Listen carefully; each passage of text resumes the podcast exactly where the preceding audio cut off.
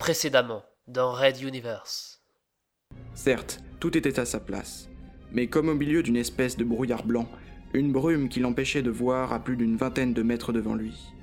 Aucune odeur, aucun effet d'un quelconque gaz, juste une blancheur immaculée. Une autre dimension? Personnellement, je ne vois que ça. Cette brume n'en est pas une, c'est une diffraction de lumière. Elle agit différemment sur la matière.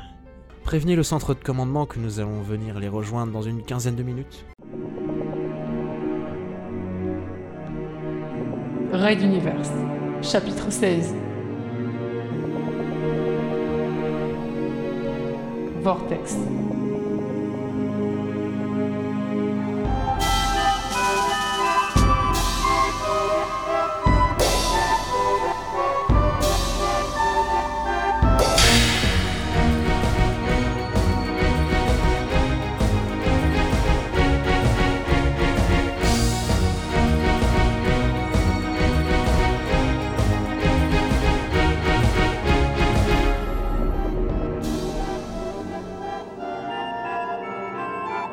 Quatrième épisode.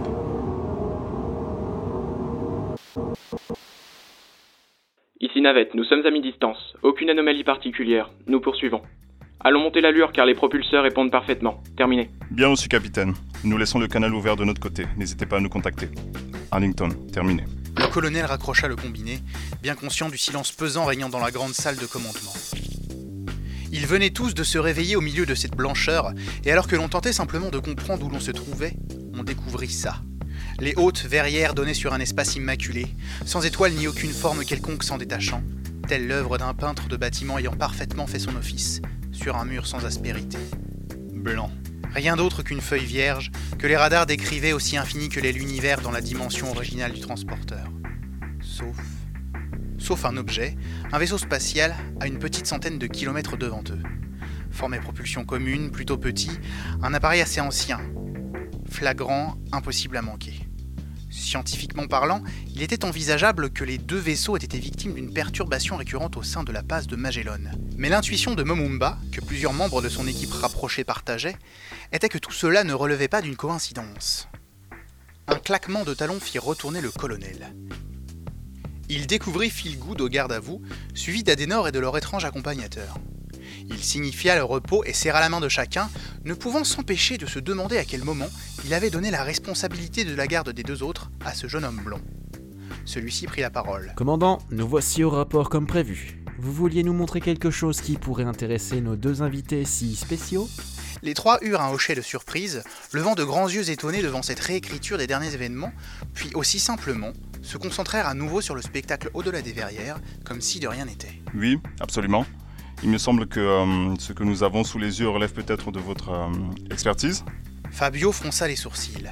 La maîtrise de ses pouvoirs n'était pas encore optimale, et Arlington restait conscient de ce qu'il disait. Rapidement, il fit le tour des événements gravés dans la mémoire récente du gradé. L'univers blanc autour d'eux ne contenait rien, mais les lois physiques communes auxquelles nous étions habitués dans notre dimension semblaient aussi à l'œuvre dans celle-ci. Nous n'étions pas morts ni engloutis dans on ne sait quoi, et nos atomes se maintenaient en place. Même si le petit ami translucide de Fabio n'avait pas eu la courtoisie de le prévenir, le jeune mental aurait partagé l'opinion du commandant. Statistiquement, il devrait être mort et pas à proximité du seul occupant de, peut-être, toute cette dimension. À partir d'un certain niveau de coïncidence, ce ne pouvait plus en être.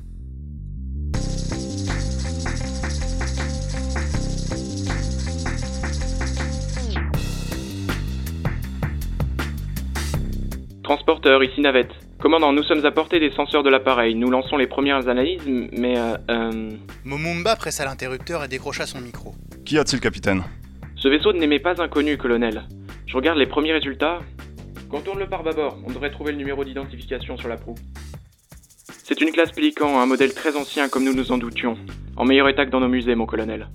Fabio se rapprocha et susurra quelques mots à l'oreille du commandant. L'autre parut un peu surpris, puis reprit le micro. Gario, y a-t-il une longue bande rouge le long de la coque inférieure?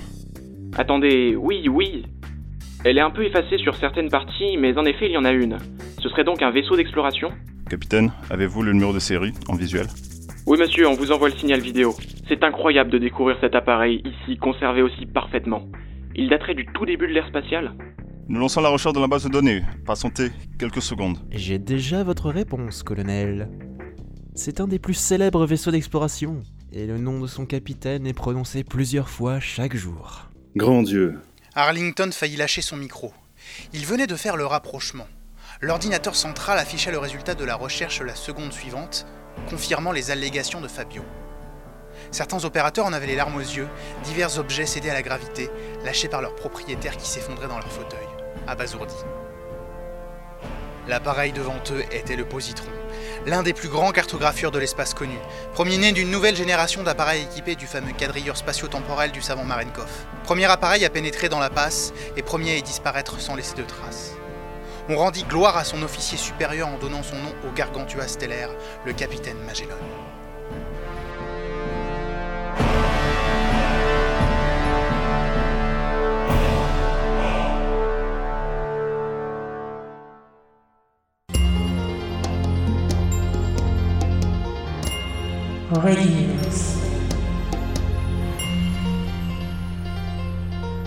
À suivre.